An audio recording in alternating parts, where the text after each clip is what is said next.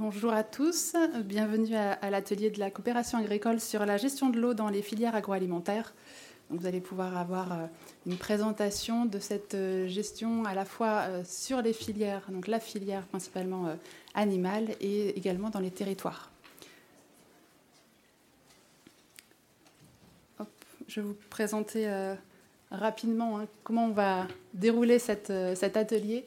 D'abord une présentation générale des usages de l'eau en France, ensuite les usages euh, enjeux filières euh, viande et enfin les enjeux de territoire avec nos différents intervenants. Donc euh, d'abord Sylvie Amadi de la FENARIVE qui va donc présenter cette partie enjeux utilisation de l'eau.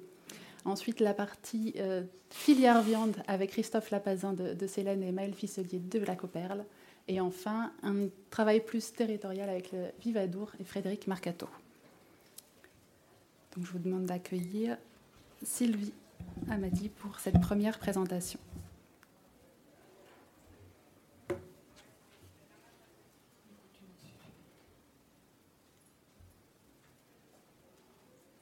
Oui, j'ai oublié de préciser, on va garder 10 minutes pour les questions à la fin. Donc gardez bien vos questions en tête et on pourra en discuter après. Bonjour euh, à toutes et tous, je suis Sylvie Amadi, je représente euh, aujourd'hui la FENARIVE, qui est une fédération nationale qui regroupe euh, les industriels utilisateurs d'eau. Comme vous le voyez avec, sur ce slide avec les, les, logos de nos adhérents, nous avons donc en tout 22 adhérents. On représente tous les secteurs de l'industrie en France. Et euh, ce qui fait notre particularité aussi, puisqu'on parle d'eau, donc euh, d'une gestion euh, territoriale s'il en est, c'est qu'on a à la fois, comme vous le voyez, des fédérations professionnelles, la chimie, le sucre, le papier, la coopération agricole, mais également des représentations locales d'industriels sur les bassins et, et enfin des, des, entreprises telles Total ou EDF en direct. Euh, aujourd'hui, nous estimons que nous représentons euh, grosso modo 80 ou 90% de l'industrie, euh, française.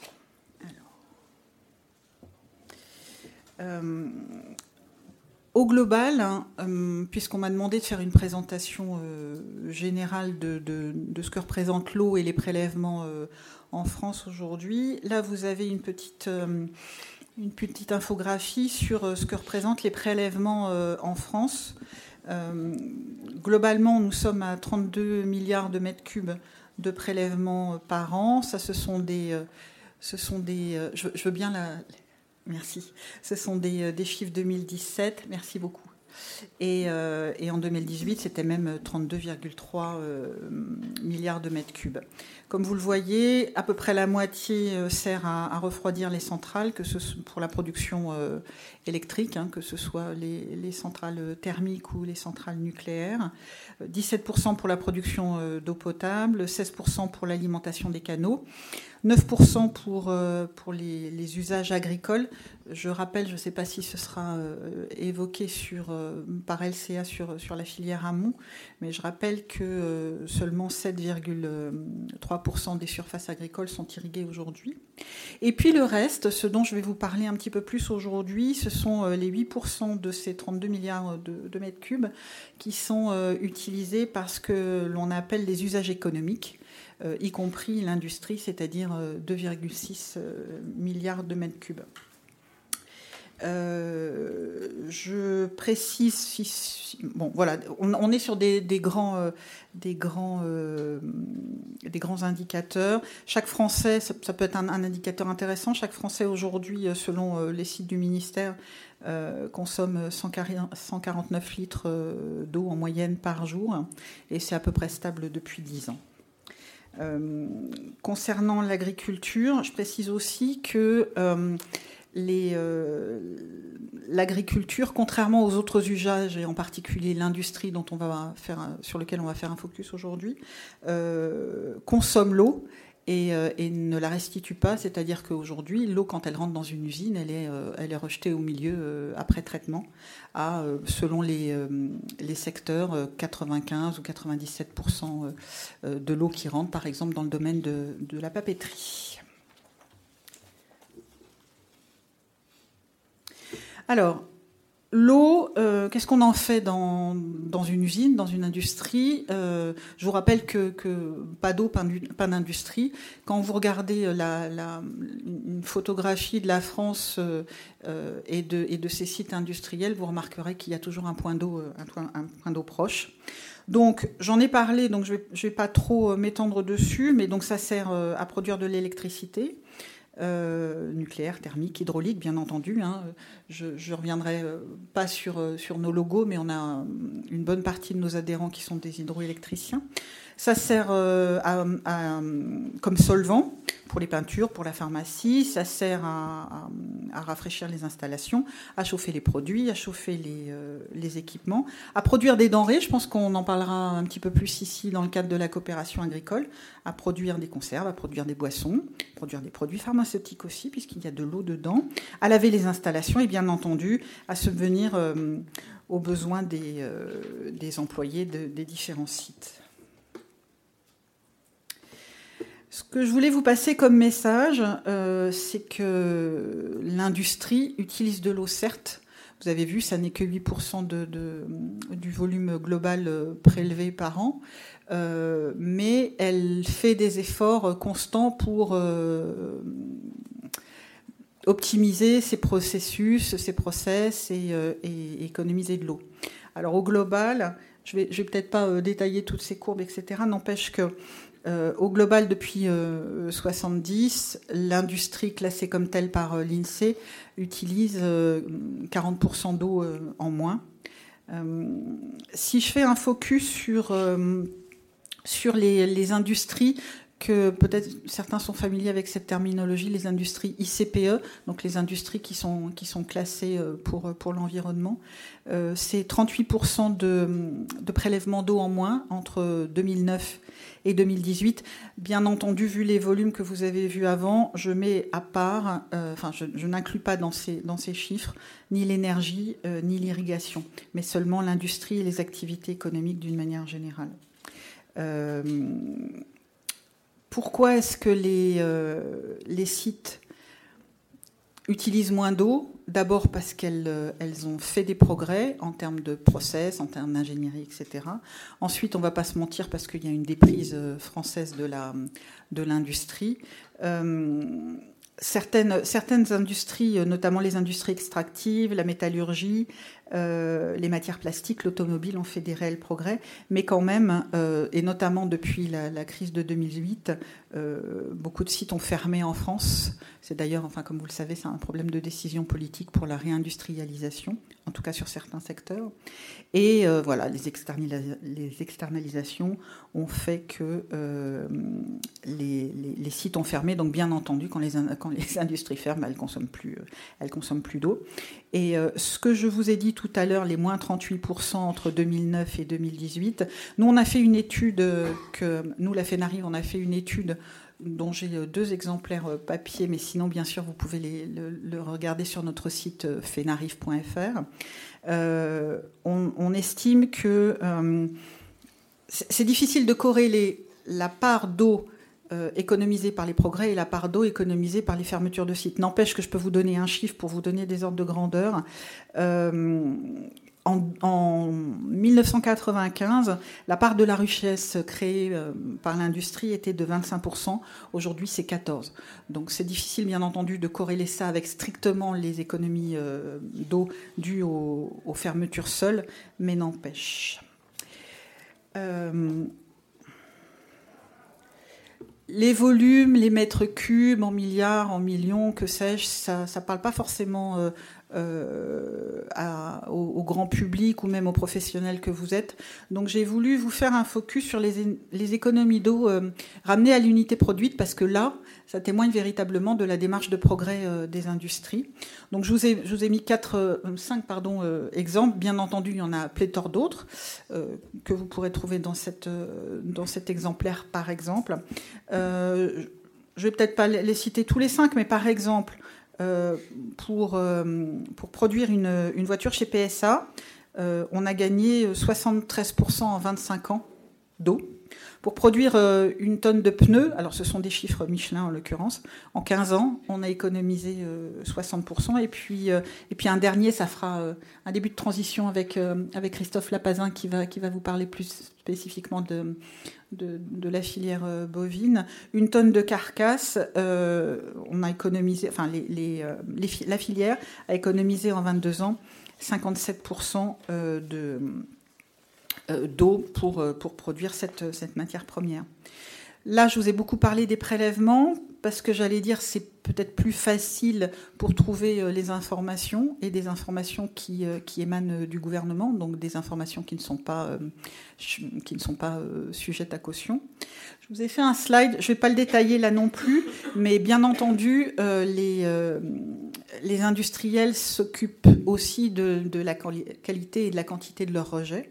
Euh, et, là, je vous ai mis euh, des. Encore une fois, hein, le détail, si vous le voulez, vous, vous aurez tout, tout ce qu'il faut dans cette étude.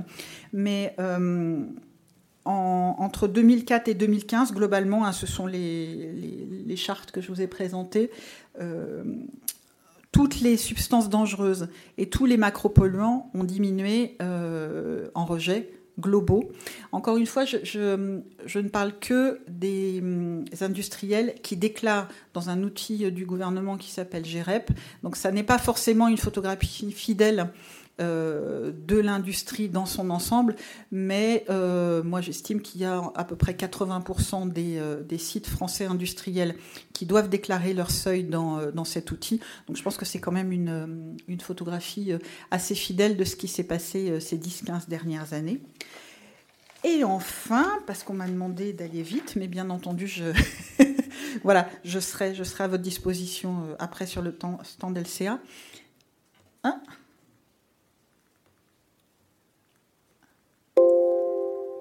Ah, t'as pas mis la dernière, c'est pas grave. Euh, j'avais fait un, petit focus sur euh, les prélèvements euh, spécifiquement pour l'agroalimentaire. Ce qu'il faut retenir sans, visuel, tant pis, c'est que l'agroalimentaire, encore une fois, ceux qui déclarent, les ICPE, c'est 13%, 13 des, des, prélèvements des 8%, hein, on va des 8% de, de l'industrie, mais c'est 33% euh, des sites. Donc bien sûr, il peut y avoir des petits sites, des gros sites, mais euh, c'est quand même intéressant. Et ce que je peux vous, indiquer aussi, c'est que euh, que ce soit les produits d'origine animale, végétale ou les autres produits type le sel, les boissons, etc., tous les prélèvements ont baissé entre, de un chiffre à deux chiffres entre 2009 et 2015, mais pour autant, euh, sur chacune des trois catégories que je viens de citer, le nombre de sites a augmenté. Encore une fois, petit site, gros site, il faut aller voir un peu plus finement. Voilà, je pense avoir fini mon introduction. Si vous avez des questions, ce sera pour tout à l'heure, je crois. Merci. Merci Sylvie. Et on passe tout de suite la parole à Christophe.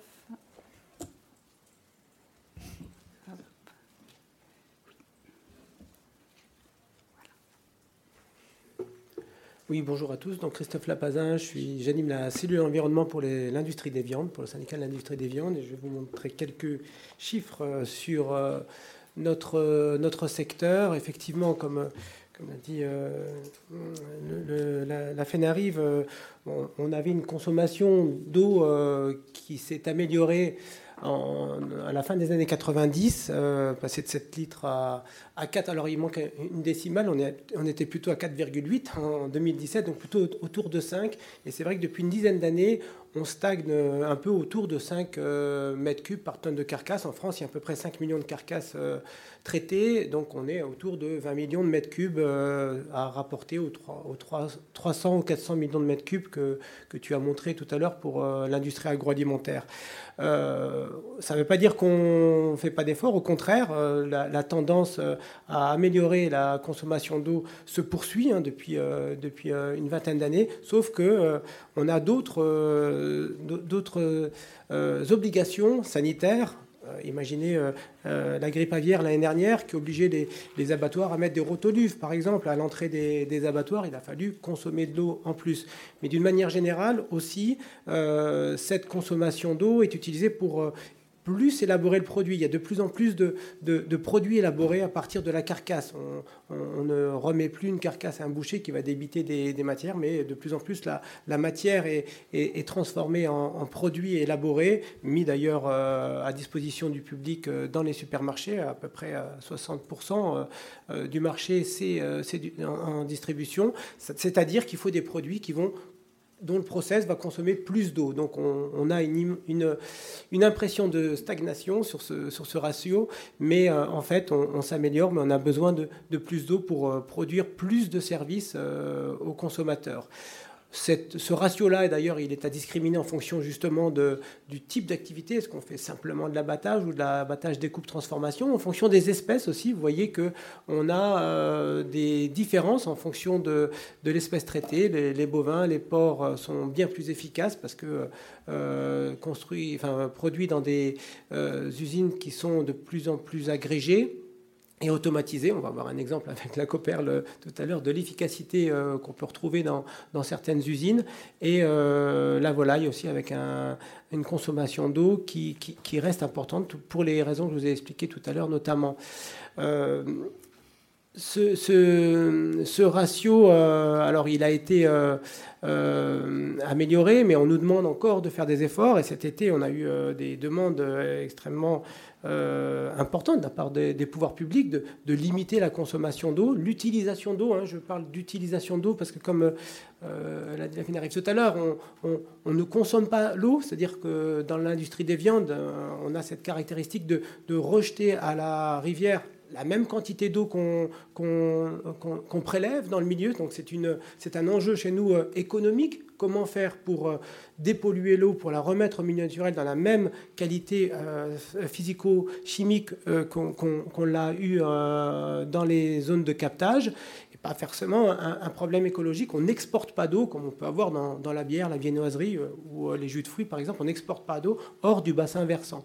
Pour autant, on doit faire des efforts. Et là, je vous montre des ratios qui sont proposés par la Commission européenne dans le cadre du, BREF abattoir. le BREF, c'est un processus qui euh, dans les ICPE, euh, identifie les, meilleures techniques disponibles à appliquer aux entreprises qui ont l'activité la, plus importante. Et là, euh, c'est une première. La Commission européenne nous, nous, imposerait, c'est pas encore terminé, nous imposerait des, seuils de consommation d'eau à respecter. et on voit, par rapport aux, chiffres qu'on a vus tout à l'heure, qui sont inférieur à ce qu'on peut retrouver en moyenne dans, nos secteurs, voire, voire, à la limite supérieure. Ça veut dire que ces chiffres étant calculés euh, sur la base des, questionnaires européens de, nos collègues européens, ça veut dire qu'au niveau européen, on consommerait moins d'eau que euh, dans euh, la moyenne française. Donc ça veut dire qu'on a des efforts à faire.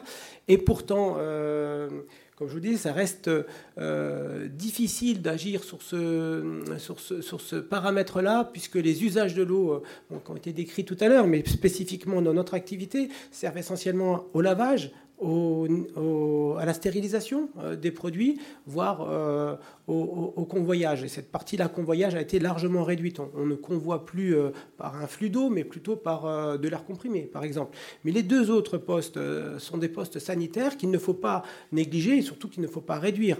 et, donc la marge de manœuvre est faible elle est possible, puisque les, nos, concurrents le, font, mais euh, elle est euh, difficile à mener. Alors, il y a beaucoup d'actions qui, ont été euh, engagées hein, pour les économies d'eau, notamment par la récupération d'énergie. Paradoxalement, là, on parle d'énergie, mais ça a une influence sur l'eau, puisque la plupart des entreprises, finalement, euh, récupère de l'énergie, à peu près les trois quarts, et c'est sur euh, des compresseurs ou euh, des, condenseurs qu'on récupère la chaleur émise plutôt que de, la rejeter à la nature. et eh bien, on la récupère en chauffant de l'eau. Et donc, on récupère de l'eau chaude à peu près à 30-45 degrés, qui correspond à peu près à 11% de, l'eau chaude consommée au niveau national dans, dans, dans nos usines. Voilà un exemple emblématique hein, de, ce qui est fait.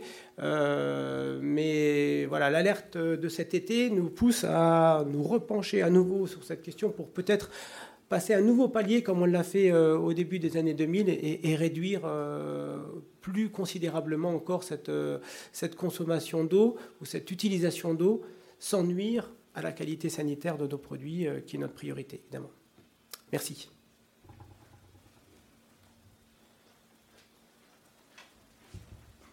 Merci Christophe. on va laisser la, parole maintenant à Maëlle sur euh, un retour d'expérience de la Coperle.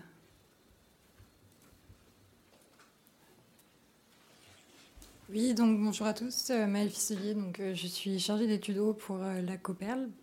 Donc aujourd'hui, je voudrais vous présenter comment l'eau est gérée au sein de notre industrie avec une petite euh, généralité présentation de la Coperle, euh, l'eau, comment on la gère au quotidien, et un projet qu'on a euh, de, de, reuse, donc réutilisation des eaux usées traitées. Donc euh, pour la Coperle, déjà à savoir, c'est qu'on est un groupe, euh, une coopérative, euh, donc spécialisée dans le port, donc qui intègre vraiment en fait toutes les filières de, l'amont jusqu'à l'aval, en passant par les éleveurs jusqu'à la distribution de nos produits dans, dans, des boucheries ou des grandes surfaces.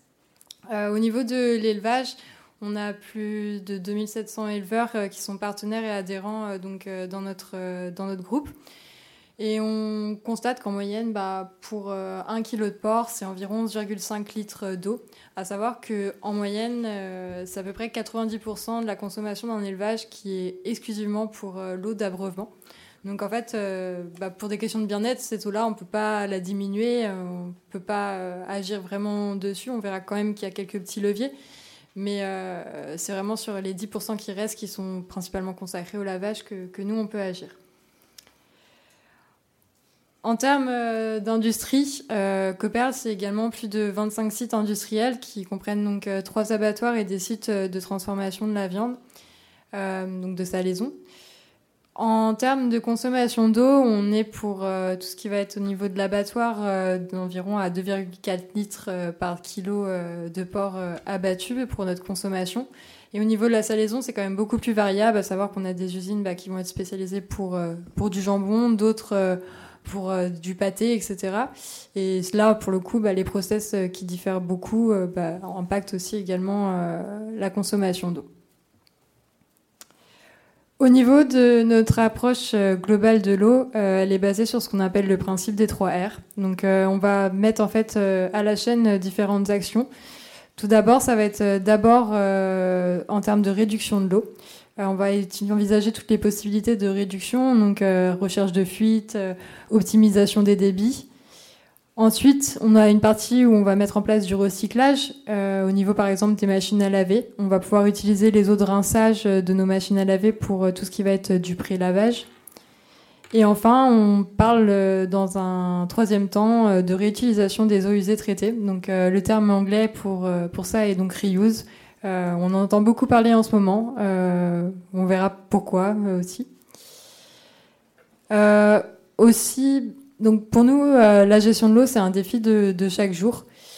comment et pourquoi? Déjà, on a le suivi des consommations et, de nos indicateurs, qui, est un outil important pour nous. Également la sensibilisation. Il faut savoir que bah, la sensibilisation, c'est quelque chose qu'on est amené à, mettre en place et suivre tous les jours. Euh, les bonnes pratiques, c'est des choses qui s'apprennent, mais qui se perdent très facilement.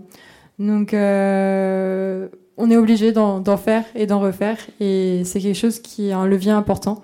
Euh, sur un de nos sites, on a pu constater que la mise en place de la sensibilisation auprès de nos opérateurs a pu diminuer de 5% la consommation totale du site. On réalise également des audits hauts et des veilles technologiques. Euh, la force également de Coperl, c'est d'être un groupe. Donc on a plusieurs sites industriels qui nous permettent en fait bah, de comparer aussi les techniques et les procédés qu'on a sur chaque site et de voir quels sont les plus performants, de voir les améliorations qu'on peut mettre en place qui fonctionnent sur un site et les dupliquer sur les autres. Et ensuite, on a tout ce qui va être les aspects économiques et environnementaux et réglementaires qu'on prend en compte, qu'on suit et qu'on s'applique euh, à mettre en œuvre. Je pense que vous n'avez pas été sans, sans en entendre parler cet été euh, de, de la sécheresse. Euh, donc ça a touché les particuliers, mais également les industriels, comme on a pu le voir avant. Euh, sur cette carte, qui date déjà un petit peu, elle, vient être datée du 31 août. donc c'est les stades d'alerte selon les départements. Vous pouvez voir déjà que bah, nous, on est vraiment situé dans, dans le Grand Ouest et que bah, le Grand Ouest, il est en rouge, ce qui signifie qu'on est en seuil de crise. Et en, pour des industriels, donc qui sont par exemple euh, ICPE, comme on, en parlait déjà, qui globalement tous nos sites le sont, eh bien, on a eu des obligations euh, de réduire de, de moins 25% nos consommations sur site euh, sur la période donnée. Donc, moins 25%, c'était très facile pour quelqu'un qui a jamais mis en place d'économie d'eau pour des gens ou des industriels comme nous qui mettons ça en place depuis plusieurs années, et bah moins 25%, on, peut les atteindre si on prend pour une année de référence, bah une année qui, date, mais par rapport à l'année dernière sur un cours, euh, un temps aussi court qu'un an, bah c'est difficile à atteindre. Donc euh, on, on, continue quand même notre démarche, euh, on, essaye de, de, de, mettre en place toutes ces économies et ces améliorations. En termes de projet, donc maintenant, je voudrais vous parler un petit peu plus de, de ce qu'est la reuse euh, à Coperl. C'est un gros projet qui a été entamé il y a déjà euh, plusieurs années. Donc, euh, on a mis en place un, programme qui, lui, se décompose donc en, en deux sous-catégories. Une première partie qui va être sur la partie élevage, comme je vous le disais, on a toute cette partie amont au niveau de nos éleveurs. Donc euh, ce programme, euh, il a vraiment pour objectif euh, d'aller donc chez nos éleveurs, dans un premier temps, de, faire un arrêt sur image de, de, ce que nos éleveurs ont comme bonne pratique, pour pouvoir dans un second temps étudier et mettre en place toutes les économies d'eau qui sont envisageables. Donc oui, on parle d'un projet reuse, donc réutilisation d'eau usée, mais comme on l'a déjà vu, on est d'abord sur de la gestion à la source et de la réduction euh, de nos consommations d'eau chez les éleveurs pour éviter tout ce qui va être le gaspillage, pour ensuite atteindre euh, un deuxième palier qui sera donc la réutilisation des eaux de pluie. Euh, pour des activités de lavage, à savoir que réglementairement c'est interdit donc de donner de l'eau de pluie, même traitée, pour l'abreuvement de nos ports. La deuxième partie, elle, euh, concerne euh, l'industrie. On a plusieurs projets donc sur nos différents sites industriels, dont un principal euh, qui est basé donc sur notre site principal de, de Lamballe dans les Côtes d'Armor. Donc là, l'objectif est également de diminuer notre consommation. Et également un gros point, c'est de démontrer que aujourd'hui la réglementation au niveau de la réutilisation de l'eau en France euh, n'est plus adéquate et va devoir évoluer pour euh, si on veut que les industriels euh, diminuent leur consommation également. Donc un petit peu plus en détail, notre site de l'emballe, donc comme vous pouvez le voir, un petit schéma de notre process. Aujourd'hui, donc on a une step industrielle sur notre site qui est très très poussée, on va dire, qui va jusqu'à l'osmose inverse et la reminéralisation. Donc pour ceux qui ne connaissent pas forcément ces termes-là, c'est donc euh, des procédés qu'on retrouve en, potabilisation de l'eau, par exemple. Euh, pourquoi on a mis en place ce traitement-là? Parce qu'on n'en est pas forcément toujours obligé, c'est quand même quelque chose qui est coûteux et contraignant. Euh, parce qu'on rejette une partie de notre eau traitée au niveau du milieu naturel, donc dans un ruisseau, et que notre norme de rejet, donc la réglementation qui, qui nous autorise à, à rejeter cette eau-là, euh, nous impose des, des, normes en termes de concentration qui sont très très poussées. Euh, par exemple, vous pouvez voir le phosphore, on est à 0,1 mg par litre, ce qui est très très peu, et qu'on est donc obligé de mettre en place de l'osmose inverse pour y parvenir.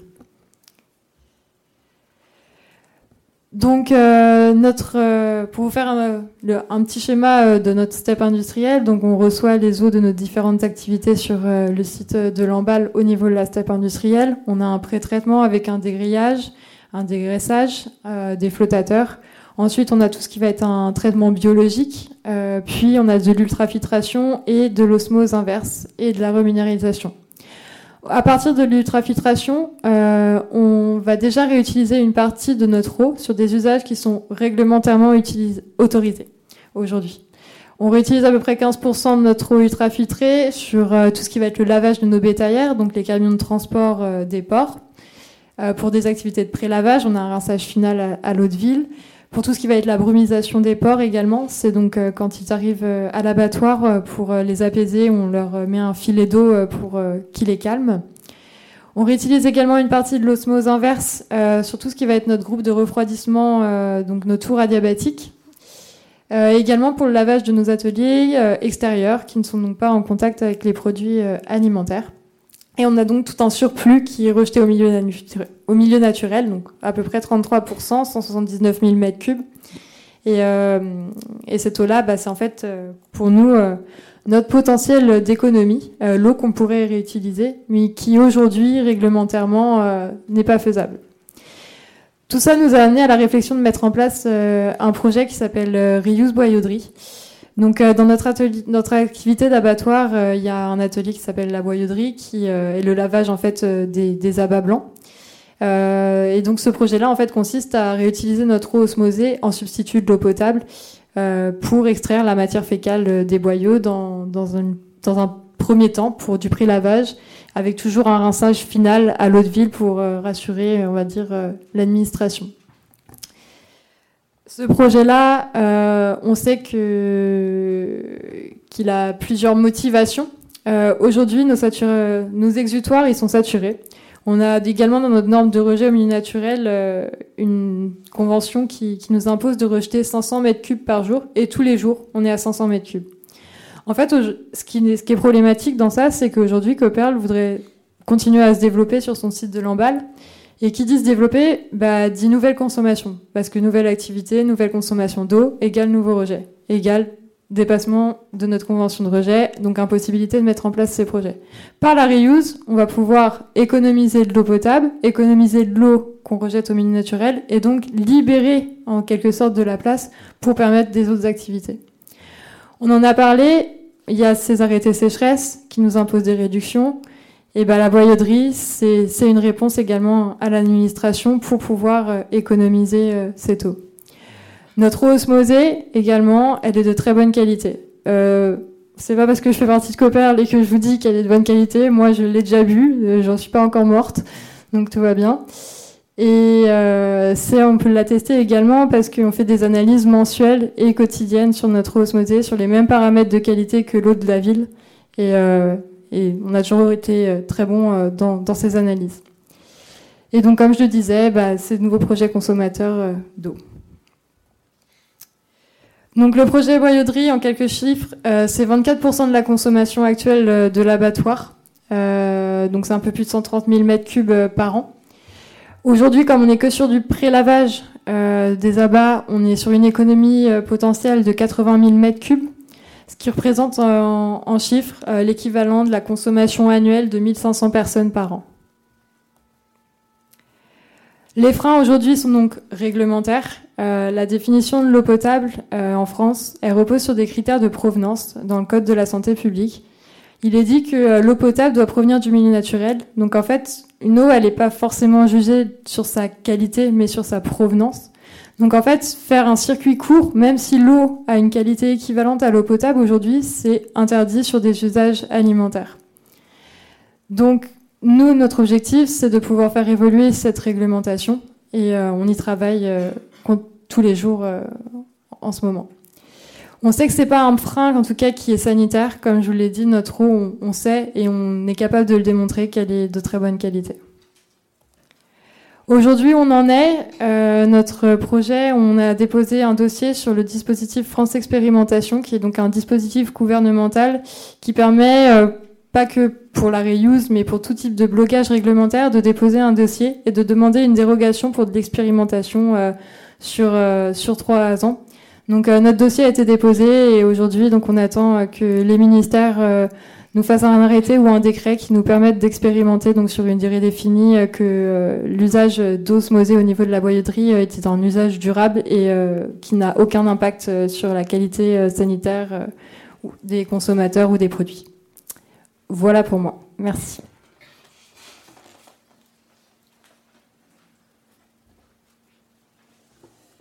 Merci Maëlle. Je passe maintenant le, micro à notre dernier intervenant, Frédéric Marcato. Et comme on a un petit peu de retard, il ne faudra pas en rajouter.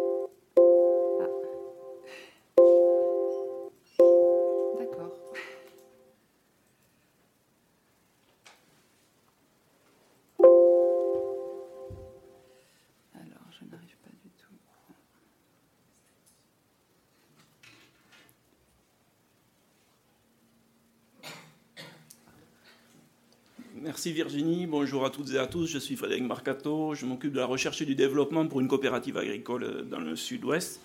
Mon accent a déjà dû me trahir et je participe aussi euh, donc, au groupe de travail de la COP agricole, euh, comité haut, euh, donc, dans lequel on traite l'ensemble de ces sujets-là. Donc je vais vous parler aujourd'hui plutôt de l'aspect territorial et quantitatif qui nous concerne plus sur notre territoire. donc notre territoire, c'est la Gascogne historique, le département du Gers. Euh, le nord des Hautes-Pyrénées, et puis les cantons limitrophes. Et puis notre coopérative donc, euh, est extrêmement diversifiée. Elle s'occupe de production de semences, de céréales, de légumes, à peu près 120 espèces euh, végétales différentes. 25% de la surface est aujourd'hui cultivée en bio par nos adhérents. dans les productions animales, on a des choses aussi là très variées avec des, des productions beaucoup sous signe de qualité, poulet du Gers, foie gras, etc. Et en activité vitivinicole, c'est aussi une activité traditionnelle de notre secteur, euh, avec euh, donc des liqueurs qui ne sont pas des torboyaux, euh, l'armagnac, les côtes de Gascogne, etc. voilà pour la carte postale. pour l'aspect chiffre, on va dire un peu plus sérieux. 4000 et quelques agriculteurs, sachant que là-dedans, on a un renouvellement de génération aujourd'hui qui s'effectue, qui est très rapide, avec une baisse très très forte du nombre d'agriculteurs, à peu près un millier de salariés euh, en comptant les, saisonniers, et puis un chiffre d'affaires voilà, qui, varie suivant les années, bien sûr, et les cours des matières. Euh, pour la partie qui me, concerne, j'anime une équipe de 10 personnes sur une ferme expérimentale. Nos activités sont, variées, mais euh, aujourd'hui on a quatre thèmes majeurs, la biomasse, avec toutes ses formes, hein, toutes les valorisations non alimentaires, l'énergie, euh, les réflexions autour de la météo, du changement climatique et la gestion de l'eau qui, va nous intéresser aujourd'hui. On a l'habitude d'utiliser le petit mouton à cinq pattes parce qu'on récupère en général aussi tous les projets qui ressemblent à rien dans la coopérative et que personne ne veut traiter. Euh, je vous en ai mis quelques exemples à la fin, et puis euh, si certains veulent discuter, on, sera disponible après. Euh, donc sur la partie eau, qu'est-ce qui, conditionne en fait notre, notre territoire? Vous voyez qu'on est alimenté par, on va dire, trois sources d'eau on va pas, on va pas chercher la zététique, c'est-à-dire les sourciers et puis les, gens qui vont nous, trouver de l'eau à droite à gauche, même si ça fonctionne encore dans le, dans le secteur. Euh, on a d'abord notre château d'eau qui est les Pyrénées avec une partie euh, neigeuse euh, et pluvieuse en particulier sur l'été. Historiquement, on avait des traînes dépressionnaires qui viennent de l'Atlantique et qui parcourent notre territoire et qui nous amènent de l'eau un peu, un peu tout au long de l'année. Euh, et puis on est euh, dans une des zones les plus orageuses de France aussi, donc au carrefour entre de l'air chaud et sec qui remonte d'Espagne et de l'air euh, frais, humide qui arrive de l'océan, et donc ça génère des conditions extrêmement instables avec beaucoup d'orages tout au long de l'année. Donc trois sources qui aujourd'hui en fait nous sont en train de changer profondément. Donc on travaille depuis 15 ans avec Météo France pour essayer de comprendre ce qui se passe sur notre territoire. Et on s'aperçoit aujourd'hui que loin des idées reçues qu'on peut avoir, euh, euh, qui euh, donnent des grandes généralités sur l'ensemble des continents, en fait, il faut aller très précisément à l'étude locale. on, a, on a la chance d'avoir plus de 50 ans de données climatiques sur notre station météo, là, sur le site expérimental. Et aujourd'hui, on peut en tirer voilà, des, certitudes sur ce qui s'est passé. Et on commence à avoir quelques connaissances sur ce qui peut arriver dans le futur. Donc il y a un point qui nous étonne pas trop, qui est la hausse des températures. Ça, je pense que ça étonnera personne. Euh, par contre, ce qui nous a étonné, c'est qu'elle se, elle se concentre en fait surtout sur les quatre mois de printemps. Donc mars, avril, mai, juin, sur lesquels les pentes sont extrêmement importantes, euh, de l'ordre de 1 degré tous les 20 ans, donc c'est colossal. Euh, et c'est la partie en fait qui nous préoccupe le plus aujourd'hui. L'hiver, lui, aujourd'hui, sur notre zone, hein, je vais parler vraiment que de la zone que je connais, l'hiver bouge pas trop. Euh, et l'été monte un peu, mais finalement, euh, pas, tant que ça. On avait déjà quand même des étés euh, relativement chauds. et donc avant-hier, on a eu un pic à, 38 degrés 7 sur, notre ferme expérimentale, ce qui pour un mois de septembre représente quelque chose qui n'était pas dans les historiques. Donc hausse des températures, à côté de ça, extrême irrégularité des précipitations. ça c'est nouveau, on s'attendait plutôt à mesurer des baisses de précipitations, ce n'est pas le cas en moyenne, en fait, la quantité d'eau qui tombe chez nous a même tendance à augmenter. Euh, on, on, vient de battre, en fait, sur les trois dernières années, des records de pluie. On est à 50% aussi des normales historiques. Euh, et puis là, cette année, on repart sur un cycle où on est à 50% en dessous. Donc on est sur des, en fait, sur des épisodes où on a autant de problèmes avec des sécheresses des sols que euh, des pluviométries importantes. Là, vous avez 2019 avec, euh, donc en septembre, des sécheresses importantes et en, novembre, euh, certaines zones là sur lesquelles on est, nos adhérents sont installés qui ont reçu en, un mois en fait quasiment les deux tiers de la quantité d'eau qu'ils reçoivent d'habitude dans l'année. Donc l'eau est présente et on a décidé, donc dans le choix qui a été fait par le conseil d'administration de la COP, on a décidé d'aider nos agriculteurs euh, activer tous les leviers pour gérer cet aspect quantitatif par rapport à l'irrigation. Ça concerne à la fois les techniques pour économiser l'eau, la gérer au mieux, et à la fois euh, comment pouvoir récupérer l'eau quand il y en a trop. Et c'est là-dessus qu'on a travaillé en particulier sur des missions d'expérimentation et, euh, d'autonomie en, eau.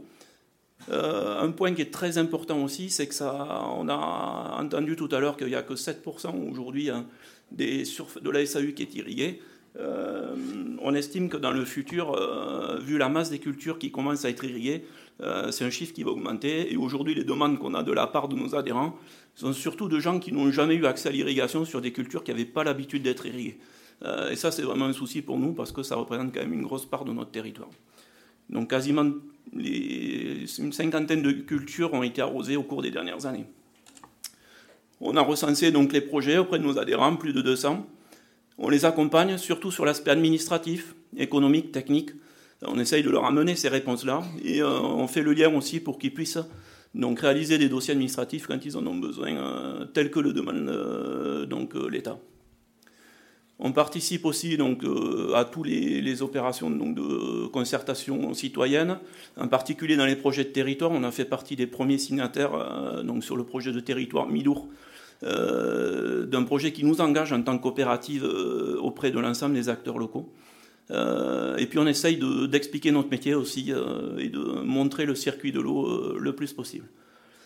Donc j'ai détaillé un peu plus l'expérimentation, qui est quand même la thématique qui m'occupe tous les jours. et plutôt qu'une liste à l'après-vert, je vais vous montrer des, voilà, des, images de réalisation de ce qui a été fait sur notre territoire. Ici, vous avez le schéma type d'une retenue déconnectée, donc une petite retenue, euh, en général ça fait autour de 40 000 m3. c'est hyper traditionnel dans notre secteur, il y en a aujourd'hui un millier euh, qui ont été construits parfois dès le XIIe siècle. Euh, et ça permet en fait une exploitation agricole de sécuriser 15 à 20 hectares sur, sur le secteur. Donc on les remplit aujourd'hui en hivernal, c'est-à-dire que quand le niveau de la rivière euh, est suffisant avec les précipitations hivernales, on déclenche une pompe solaire que vous avez ici. Et donc on alimente euh, ces retenues qui sont sous forme de château d'eau. Euh, donc là, vous avez une version rustique montée par un agriculteur. ça forme quelque part un groupe électrogène solaire qui peut réutiliser à contre-saison pour d'autres applications. ça fonctionne très bien. Et du coup, en été, on n'a plus aucun impact sur le milieu, ni sur les, ni sur les cours d'eau. On va réutiliser uniquement l'eau qui a été pompée en hiver. Pour améliorer le bilan carbone des réalisations, on a par exemple remplacé le béton par euh, des matériaux locaux comme les gabions. Euh, ça permet d'utiliser donc beaucoup moins de béton et d'avoir des solutions fiables à plus long terme. Euh, autre innovation qu'on a montée ces dernières années, on a développé un drone bathymétrique qui permet en fait de gérer la consommation d'eau tout au long de l'année et euh, de gérer aussi l'envasement des plans d'eau, parce que c'est un, souci qui peut arriver sur, euh, sur ces types de lacs collinaires. Donc c'est euh, un drone autonome en fait qui va mesurer toutes les secondes la profondeur du lac et qui nous permet de sortir des cartes de ce type-là avec des zones de, par exemple d'envasement ou des capacités disponibles. on fait ça aussi en rivière, hein. donc on a travaillé pour des organismes publics, Voies navigables de France, on a travaillé pour EDF, euh, voilà, pour euh, des opérateurs extérieurs. Ici, c'est plutôt pour l'élevage, la gestion de l'eau, euh, donc automatisée pour des éleveurs. on est en train de finir un projet emblématique sur le parc national des Pyrénées pour alimenter donc la cabane du berger et puis les, les estives pour les moutons, parce que cette année, ça a été un très gros souci dans les Pyrénées. la moitié des troupeaux sont redescendus dans les villages pour trouver de l'eau. Euh, et donc on a, on a réussi en fait à maintenir certains troupeaux grâce à des solutions comme ça en pompage solaire. Et puis dans les, technologies d'économie d'eau, euh, on a beaucoup travaillé le goutte à goutte qui reste euh, sur une problématique économique aujourd'hui. mais par exemple, là, sur, sur cet essai-là, on a arrosé un hectare de maïs avec deux panneaux solaires et des économies d'eau de plus de 10% sur la parcelle. Donc aujourd'hui, notre problématique principale sur ces technos-là est plus le coût que, la technologie elle-même. Même chose sur de la vigne, sur laquelle on a suivi les, impacts rendement qualitatifs, parce qu'on oublie ça aussi souvent. Aujourd'hui, vu les modifications climatiques qu'on a, euh, l'impact principal en fait du manque d'eau, c'est l'aspect qualitatif des graines, euh, du raisin euh, et de nos productions. dernier petit point, c'est une turbine hydroélectrique qu'on a développée qui permet de valoriser les canaux d'irrigation. Donc c'est une hydrolienne en fait comme, une éolienne qu'on aurait mis la tête à l'envers. et ça nous permet en fait de valoriser le courant qui passe dans les canaux d'irrigation. bon, l'idée c'est de mettre des batteries d'outils comme ça. et aujourd'hui, pour des raisons réglementaires, on ne peut pas le faire. Voilà, donc si, bien sûr, on ne peut pas tout détailler. Si vous voulez continuer à suivre les, aventures du petit mouton, ben vous, pouvez, euh, vous pouvez nous suivre sur les différents réseaux sociaux euh, de, la coopérative. Et puis on est à votre disposition si vous perdez dans le Gers un jour. Hein. On fait visiter la ferme. Je vous remercie.